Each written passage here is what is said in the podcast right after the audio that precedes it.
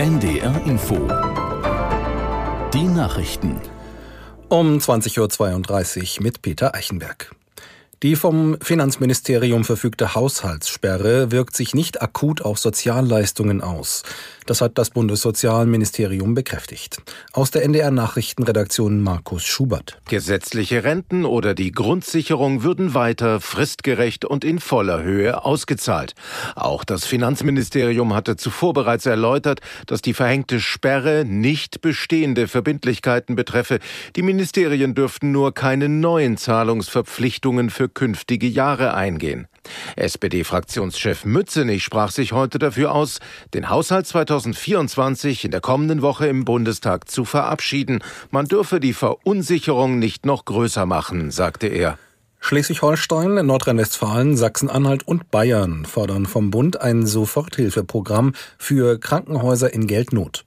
Sie starteten dazu eine Bundesratsinitiative. Die Bundesregierung müsse sich jetzt klar dazu bekennen, die Kliniken finanziell zu stabilisieren.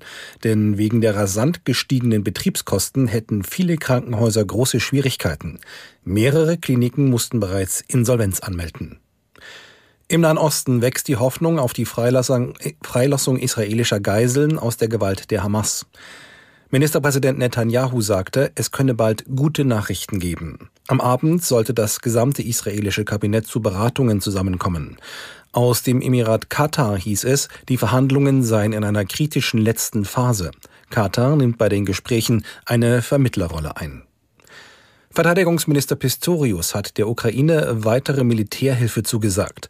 Das Paket hat ein Volumen von 1,3 Milliarden Euro. Aus Kiew Rebecca Bart. 20.000 Schuss Artilleriemunition, Antipanzerminen und weitere vier Iris-T-Flugabwehrsysteme. Mit diesem neuen Hilfspaket ist Verteidigungsminister Boris Pistorius heute in die Ukraine gereist. Er sei sich sicher, dass dieses Paket der Ukraine im Kampf gegen die russische Aggression helfen könne, sagte Pistorius am Nachmittag in Kiew. Artilleriemunition und Flugabwehr sind aus ukrainischer Sicht entscheidend für den Verteidigungskampf gegen Russland.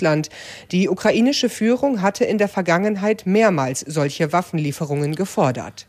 Brasiliens Präsident Lula schlägt der EU einen raschen Abschluss des Freihandelsabkommens mit dem südamerikanischen Mercosur-Staaten vor.